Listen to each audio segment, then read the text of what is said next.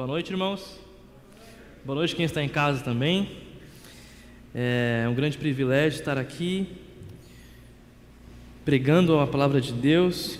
Não é a minha palavra, não é a palavra de ninguém, é a palavra de Deus. Isso é muito importante. Então, que nesse momento a gente possa manter a nossa atenção é, ao máximo, porque o que tem na palavra de Deus tem que ser muito, muito atentado na nossa vida. A gente tem que ter muita atenção nisso tudo aqui, porque não é um simples conselho, mas é aquilo que vai saciar a nossa alma. Então, prestem bastante atenção, por favor. Esse texto de hoje, ele se encontra lá em 1 João. Vocês pode, você pode abrir já a sua Bíblia em 1 João. Primeira carta de João. Isso.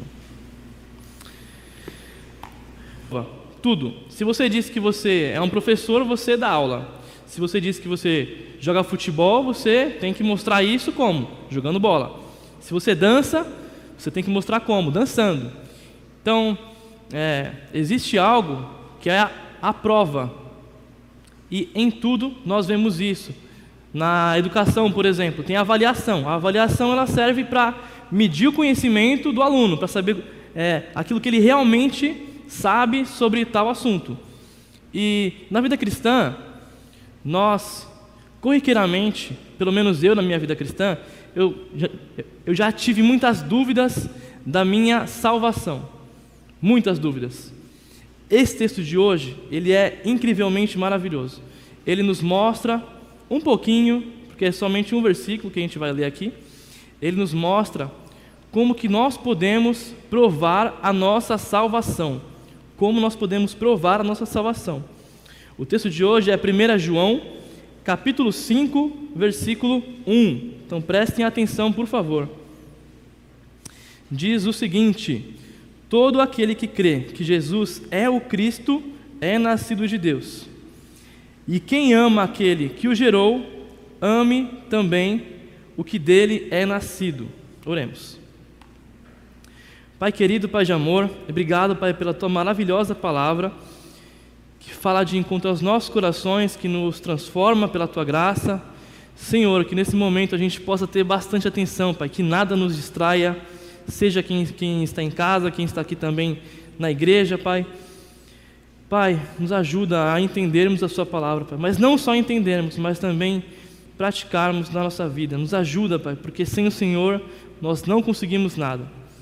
Senhor, seja conosco nesse momento, que a adoração desse culto ela continue agora conosco, prestando atenção e reparando aquilo que nós temos que pensar, que repensar na nossa vida, na nossa salvação. Então, seja com esse momento, Pai por favor, em nome de Jesus, amém. Amém. Antes de começar, eu quero fazer algo é, para as crianças que estão em casa. Crianças que estão em casa, se você é, quer participar conosco nesse momento da pregação, eu te faço um conselho. Pegue uma folha em branco, uma folha em branco deitada, você divida a folha em três partes. Essa nossa pregação essa mensagem de hoje vai falar um pouco como que você na sua casa pode provar a sua salvação. Então, põe em cima aí, prova da minha salvação. E você pode se fazer três perguntas. Coloca nas três nas três colunas que tem, você põe assim. A primeira coluna: Quem é Jesus para mim? Você coloca isso. Quem é Jesus para mim? O segundo ponto: Por que que eu amo a Deus? Pensa nisso. E o terceiro, como eu tenho mostrado esse amor na prática. Então, pense você, criança, aí você pode é, ou escrever enquanto a gente está aqui é, expondo esse versículo, ou você pode fazer um lettering, um desenho, como você bem quiser. Então, quem é Jesus para você, por que você ama a Deus e como eu tenho mostrado esse amor na prática. Então, prestem atenção também as crianças em casa. Legal. Nós provamos nosso conhecimento de várias formas, com avaliações, com provas. Mas e como saber se aquela pessoa é salva? Eu quero ouvir um pouco de vocês. Genivaldo, como que você consegue perceber é, que uma pessoa, poxa, essa pessoa aqui, ela parece ser uma pessoa diferente, cristã. Como que você consegue, não sei, talvez falar, poxa, essa pessoa tem algo diferente aqui?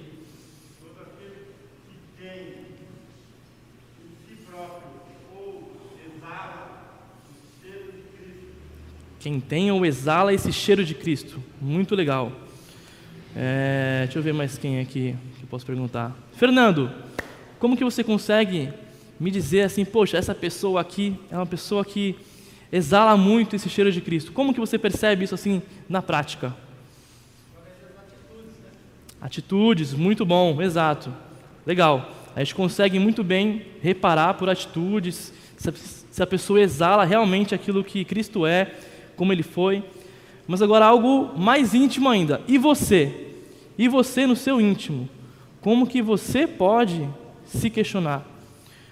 Como que você pode fazer perguntas honestas para você, reparando, vendo se você realmente é alguém que entende quem Cristo é, quem Deus é, vendo a sua salvação. Será que eu realmente sou salvo? Então prestem atenção, porque o nosso texto de hoje, ele vai tratar muito sobre isso. Antes de falarmos do versículo, é importante a gente entender um pouco aqui esse, esse contexto da carta de João. Por que, que João escreve uma carta para algumas pessoas? Por quê? Tinha um motivo. É, ele escreve aqui mais no fim do século I, ali no ano 90, 95, mais ou menos. E já naquele tempo tinham muitas heresias. Tinham muitos irmãos que falavam coisas erradas sobre Deus, sobre Jesus. E era preciso que João se atentasse a, a dar ferramentas para os irmãos pensarem na salvação deles, para questionarem, para que eles pudessem ter uma salvação firme, uma fé firme, bem fundada, para que aqueles que falassem coisas erradas, eles pudessem é, saber distinguir quem é quem. Então João escreve essa carta para isso. Ele escreve, escreve para que os, os irmãos tivessem essa firmeza na salvação deles e para que eles continuassem crescendo juntos. Isso é muito importante. E João escreve essa carta. E ele, na carta como um todo, são cinco capítulos só. Caso queira ler em casa, eu aconselho. Ele, ele constrói a, a, a, lógica dessa carta falando sobre obediência, sobre amor e fé. O tempo todo ele fala de obediência, amor e fé. Se você ama a Deus, você pensa assim, você ama assim. Se você obedece, você obedece assim. Você faz assim, e não isso aqui. Se você tem fé, você tem fé nesse Cristo aqui, não nesse outro Cristo que ensinam aqui. Então ele, na carta como um todo, ele mostra isso. Então chegamos no nosso versículo. Todo aquele que crê que Jesus é o Cristo é nascido de Deus. E a primeira prova aqui que nós vamos ter é a fé. A fé é a primeira prova da nossa salvação. Qual fé que nós temos? É uma prova doutrinária. Muitas pessoas têm até um receio de falar de doutrina, ah, isso é muito teoria, mas doutrina é importante, porque doutrina fala algo sobre Deus, algo sobre Cristo, então é muito importante é a prova doutrinária, aquilo que você acredita. E diz aqui o versículo, né? Todo aquele que crê que Jesus é o Cristo é de Deus nascido. Todo aquele que crê que Jesus é o Cristo. E por que que João fala isso? Jesus é o Cristo. Porque tinham pessoas que diziam que Jesus não era o Cristo.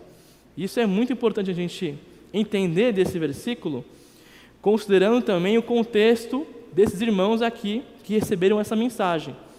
João não escreve para uma igreja em específico de uma cidade, mas para todos os irmãos que eram cristãos de fato naquele tempo. Tinham certos pensamentos muito errados sobre a pessoa de Jesus. Tinha um tal de docetismo. O docetismo, ele cria que Jesus, ele não era realmente homem.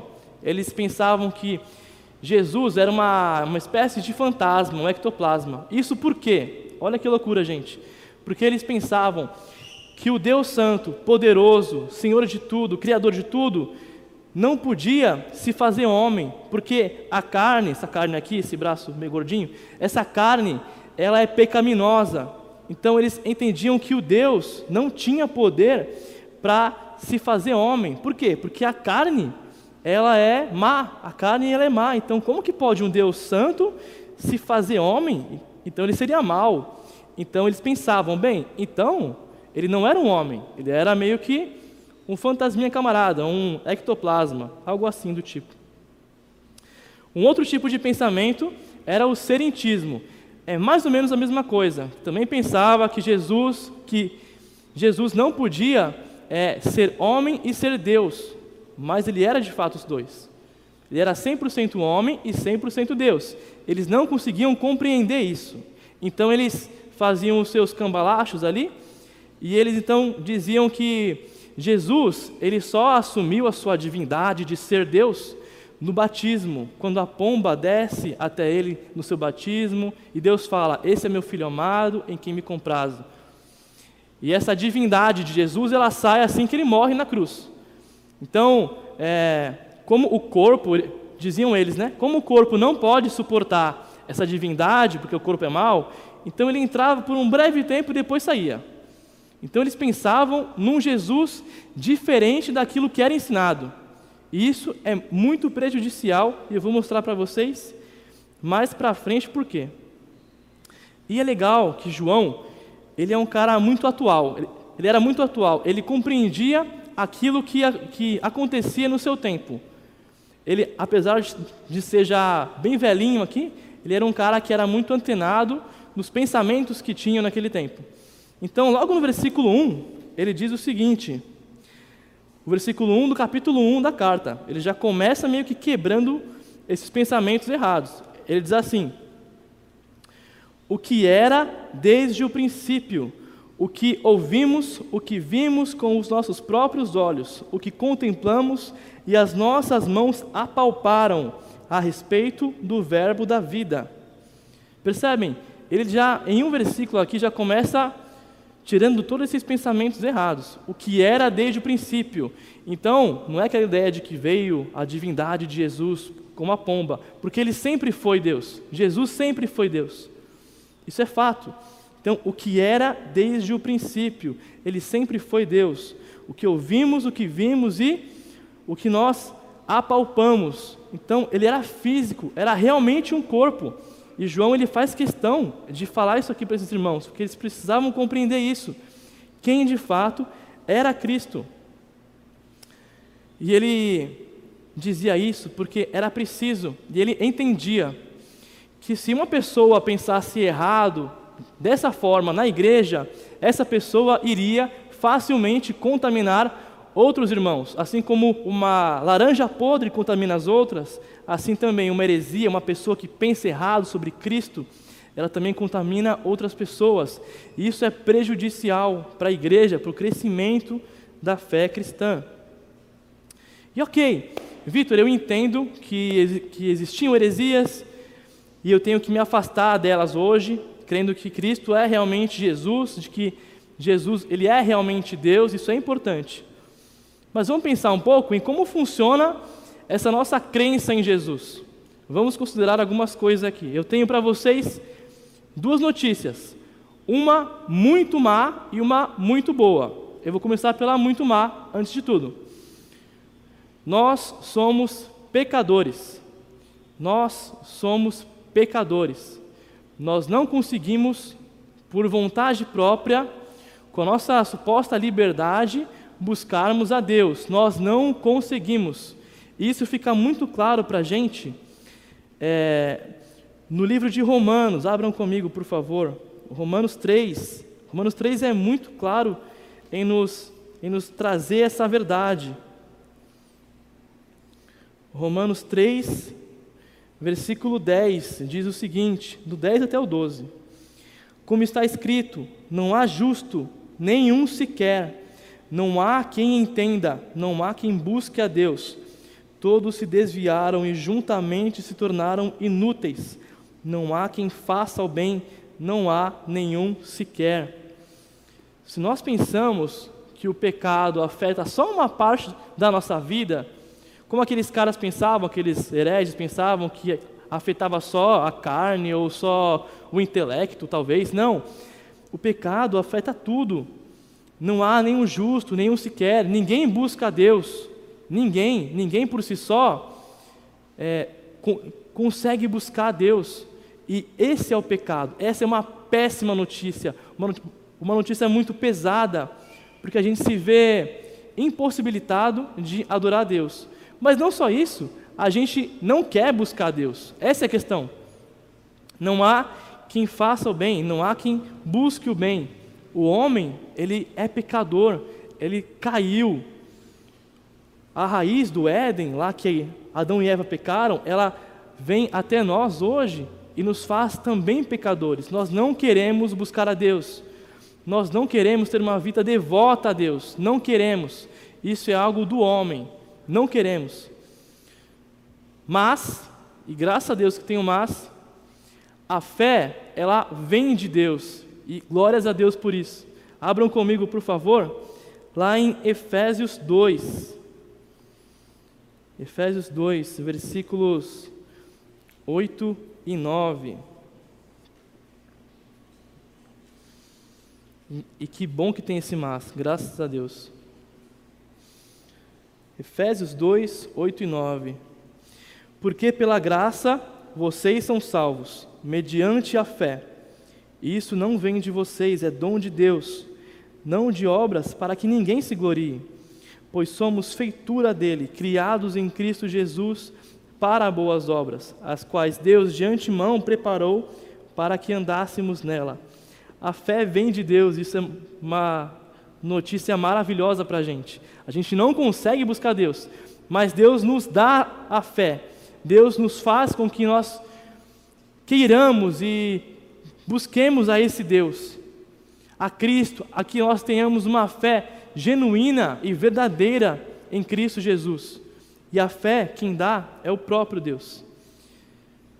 E um ponto muito interessante desse versículo é que Jesus é o Cristo. Jesus é o Cristo. E que sentido teria se Jesus não fosse o Cristo? Quando João fala aqui de Cristo, ele quer mostrar o Cristo em si, ele quer dizer que é um ungido, é o Messias. Mas João ele faz um uso de Cristo que é diferente. Ele queria mostrar que Jesus é Deus, dando essa ênfase em que Jesus é o Cristo. Então, que sentido tem se Jesus não fosse o Cristo, não tivesse essa natureza divina nele, né? É importante que a gente creia em Jesus como sendo Cristo. Isso por quê? Porque só, ter, só Deus tem poder para salvar. A gente vê lá em, no Salmo 3 que somente Deus tem poder para salvar. O homem não consegue sozinho se salvar. Por quê? Porque o homem ele está morto em seus pecados. E morto não consegue ter vida sozinho. Morto é morto, está morto. Somente por Deus, é Ele quem nos dá vida, é Ele quem nos regenera. Então é preciso que Jesus seja o Cristo, porque somente Deus pode salvar. Então, o Deus Filho é também o Deus Pai, eles são um só, junto com o Espírito Santo de Deus. Isso é muito importante para a nossa fé.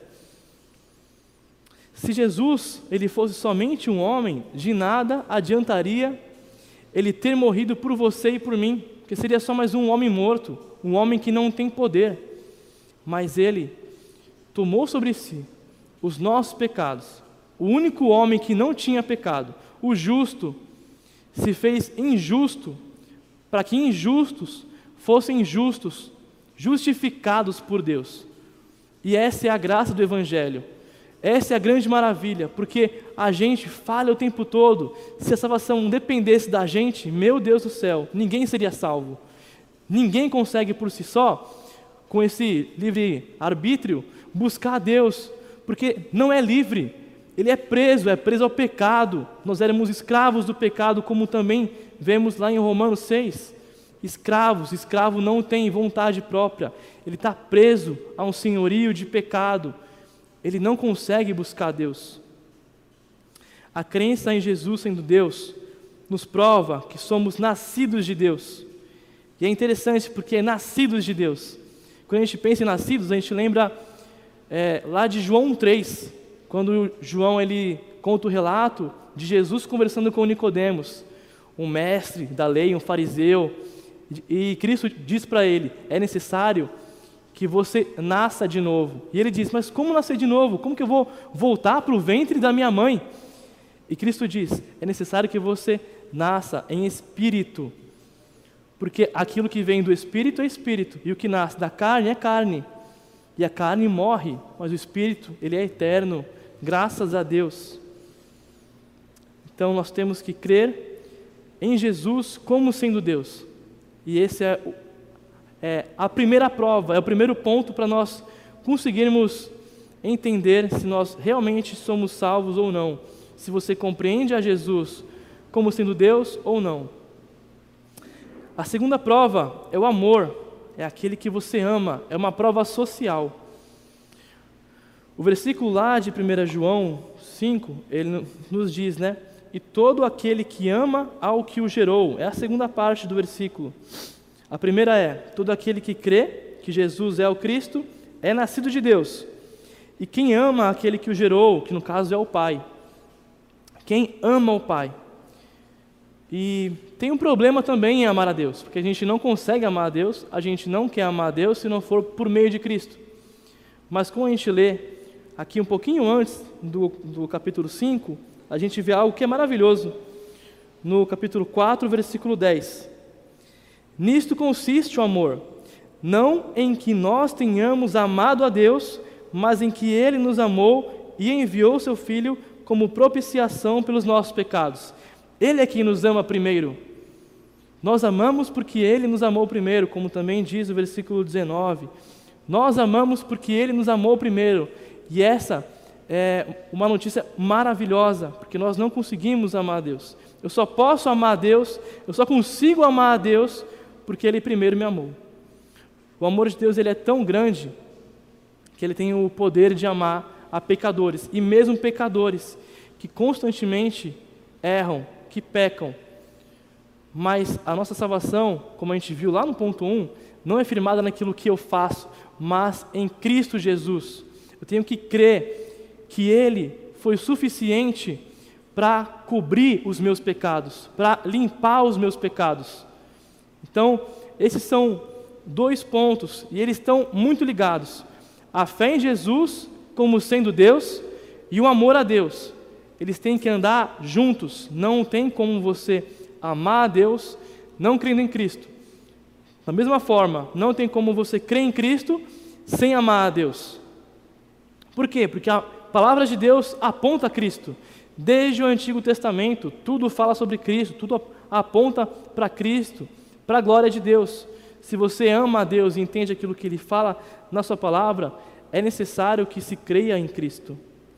Essas duas provas de salvação nos levam então para a última, que é a obediência em amar o próximo. E é interessantíssimo como João ele foi é, inspirado por Deus e muito sagaz para fazer um jogo muito legal aqui com os verbos desse versículo. Por quê? Crer em Jesus como sendo Deus e amar a Deus, eles estão agindo aqui no original como sustento para o último verbo, que é o quê? Esteja amando aquele que dele é nascido. Então, você crê em Jesus da forma correta, como ele realmente é, entendendo que você é pecador e amando a Deus, entendendo aquilo que Ele fez por você, pela misericórdia, pela graça dEle, pela compaixão dEle, te fazem então caminhar para a última prova, que é a prova da obediência. Aqui João ele, ele diz que vocês estejam amando ao que dele é nascido. Estejam amando. É um desejo do fundo do coração dele que vocês estejam amando. Esse amor que começa em Deus, que vem a nós, e nós então amamos a Deus, não fica só nessa nossa relação com Deus, mas ele passa por uma questão de obediência em amar o próximo, em ter comunhão com o próximo, em se importar com o próximo. Não é possível ignorarmos os outros dois pontos para pularmos para esse último. Se isso é feito, mostra que você nunca fez parte do corpo de Cristo. Os outros dois pontos são condições para você então obedecer. Se você quer obedecer a Deus, você tem que antes crer em Cristo Jesus como sendo quem Ele realmente é, e você precisa amar a Deus. Isso mostra o quê? Que nossa comunhão, antes de tudo, é com Deus. Como é que está a minha vida com Deus, a minha intimidade com Deus? Só depois de eu, de eu caminhar dessa forma, conhecendo a Deus, é, me comprazendo em Deus, tendo prazer em ter, em ter relação com Ele, em dia a dia, é, ter um tempo gostoso de devocional, para ver aquilo que Ele tem na palavra dele, para me mostrar. Só então, isso me dá a condição de amar o próximo, de obedecer a Deus em amar o próximo, de ter comunhão. Se nós hoje temos problemas de comunhão, é porque algo de errado, ou na nossa prova de fé, ou na prova de amor. Ou eu estou crendo de forma errada em Jesus e eu não entendo que Ele é o cabeça do corpo, ou eu não estou amando a Deus o suficiente para obedecer. Por quê? Porque quem ama, obedece. Assim como a gente vê na continuação do, do capítulo, no versículo 2: Nisto sabemos que amamos os filhos de Deus, quando amamos a Deus e praticamos os seus mandamentos. Então, nisso a gente sabe que está amando os filhos de Deus, se nós guardamos, se nós obedecemos os mandamentos e amamos a Deus. Isso é algo que vem de forma secundária. Então, tendo um relacionamento com Deus, você então pode amar o próximo. João escreve isso tudo aqui e não foi sem motivo. Ele escreve para que os irmãos tivessem certeza da salvação. E tendo essa certeza, eles pudessem crescer juntos, firmes, se livrando de todos que pregavam heresia, mantendo pura a verdade de Deus mantendo puro o evangelho da graça de Cristo. E essa é a mensagem, essa é a forma que você pode analisar a sua vida.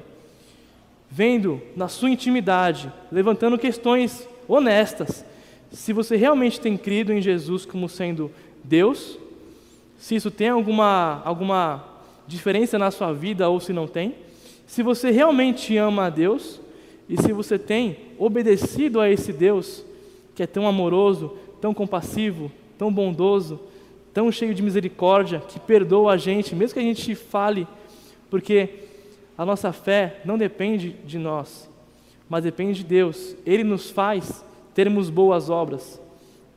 É Ele quem nos abre os olhos, antes de tudo. O que essas obras têm então a ver comigo, hoje no meu dia a dia? Sobre a prova doutrinária, antes de tudo, a prova de fé. Infelizmente, muitas pessoas hoje dizem que doutrina não importa, que doutrina é algo criado por homens. Mas não, doutrina é criada por Deus. A gente precisa saber realmente quem é Deus, quem eu sou. Isso quem diz é o quê? É a palavra dele. Isso é doutrina. Muitas pessoas pensam, ah, mas a, a letra mata, mas o espírito vivifica. Gente, vocês estão lendo errado a Bíblia se vocês pensam assim. A letra não pode matar, porque Deus ele se revelou em letra. Lá o contexto que é, que é dito é bem diferente. A letra aqui da palavra de Deus, ela vivifica a gente. Isso aqui é que dá vida, é isso que tem que nortear a nossa vida. A palavra de Deus tem que ser realmente a luz que clareia o nosso caminho. Isso só acontece se nós temos uma boa doutrina, sabemos realmente como é que ocorre a salvação, quem realmente é Jesus? Quem foi Jesus? Qual foi a obra de Jesus? O que é o Evangelho? O que é o pecado? Até onde o pecado afeta a minha vida? Isso tudo, gente, é doutrina. Isso é muito saudável para a igreja. R.C. Sproul diz que a doutrina divide. A doutrina divide, ele diz. Isso é muito verdade, infelizmente, mas também infelizmente. E ela divide por quê? Porque tem pessoas que pensam diferente. Tem pessoas que não pensam em Deus, em Jesus, a partir da Bíblia e vai realmente dividir, porque nós seguimos simplesmente a palavra de Deus. Para o mundo, importa que você seja aceito por todos. Então, se, é, se você tiver uma boa relação com todos, você não tiver nenhuma, nenhuma é, complicação com, com nenhuma pessoa, com nenhum tipo de pessoa, sei lá, porque hoje vivem muito uma uma questão de você respeitar culturas, por exemplo. Ah, você tem que respeitar a cultura indiana, você tem que respeitar a cultura indígena, por exemplo. Gente, você tem que respeitar aquilo que é santo, aquilo que é puro, e é a palavra de Deus. Se uma cultura ensina algo errado, você não deve respeitar. Nós temos que nos apegar à palavra de Deus. É ela que nos mostra o que realmente é santo e puro. É claro que você não vai é, tratar de forma errada pessoas que pensam diferente, mas é mostrar para elas o que realmente é a verdade. A verdade é uma só. A verdade não são duas, é uma só e a palavra de Deus. A gente tem que estar muito firme nela. E essa prova de doutrina, ela me faz eu me questionar. Qual é o Jesus que eu digo crer? Qual é o Jesus que você diz crer? Quem é Jesus para você? Aquela pergunta que eu fiz para as criancinhas, essa pergunta também tem que ser feita para a gente, adulto ou jovem, ou idoso. Qual o Jesus que eu creio? Quem é Jesus para mim? Porque isso vai nortear a minha fé. Sobre a prova de amor, mais importa amar a Deus acima de tudo e entregarmos nossa vida para Ele. Amar é se entregar, amar é se doar. Não é simplesmente um sentimento, amar é entregar a sua vida a algo. Se você ama algo, você entrega a sua vida. Nós devemos então amar a Deus. Devemos amar a Deus. Não existe forma de termos uma, uma vida cristã saudável, certeza da salvação, se não amamos a Deus. Ele tem que ser o alvo do nosso amor, aquele a quem nós entregamos a nossa vida de fato. Sobre a prova de obediência, né? Quem ama, obedece. Quem ama, obedece. É simples assim. Se você entende quem Deus é para você, se você entende o que Cristo fez para você, você não vai, como disse o Jefferson aqui, você não vai, por exemplo, dizimar e ofertar. Poxa, tem que dar meu dinheiro lá. Poxa, tem que fazer isso porque Deus quer isso aqui. Não, você faz com gratidão no coração. Você faz com amor no coração. Você faz porque Deus já fez tudo por você, o que você nunca ia conseguir fazer e você então tem um coração disposto a obedecer. Analisa a sua vida. Quem é Jesus para você? Você entende o que Cristo, naquela cruz, morrendo, Ele fez pelos seus pecados? Eu acho que muitas vezes nós pensamos, ah, sobre Cristo eu sei já, sobre a cruz eu já sei, eu já ouvi sobre isso, não preciso mais ouvir sobre isso. Mas a gente tem que constantemente ler, buscar conhecer mais sobre quem Jesus é, sobre aquilo que ele fez, sobre o alcance da obra dele na minha vida, sobre como ainda ele me santifica no dia de hoje. Por que você ama a Deus? Será que você entende o, o quanto precisa de Deus na sua vida? Você entende que sem Ele você continua morto? Você entende que sem Ele você não consegue caminhar na sua vida? Vai, vai caminhar em círculo? Você entende isso? Que o sentido da sua vida, ele é somente encontrado em Deus e em mais nada? Como você tem mostrado esse amor na prática? Você tem buscado ter um relacionamento melhor em amor com seus irmãos? Como também disse o Jefferson, está ligando para os irmãos nesse tempo, buscar saber como que eles estão, se importar com o outro, ter uma visão de si muito mais humilde e considerar o outro muito mais do que a mim se importar realmente.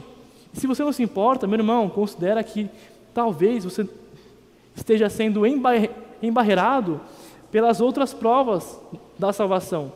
Porque o seu amor ao próximo, ele só vai acontecer se você antes amar a Deus e ter uma relação firme com Ele.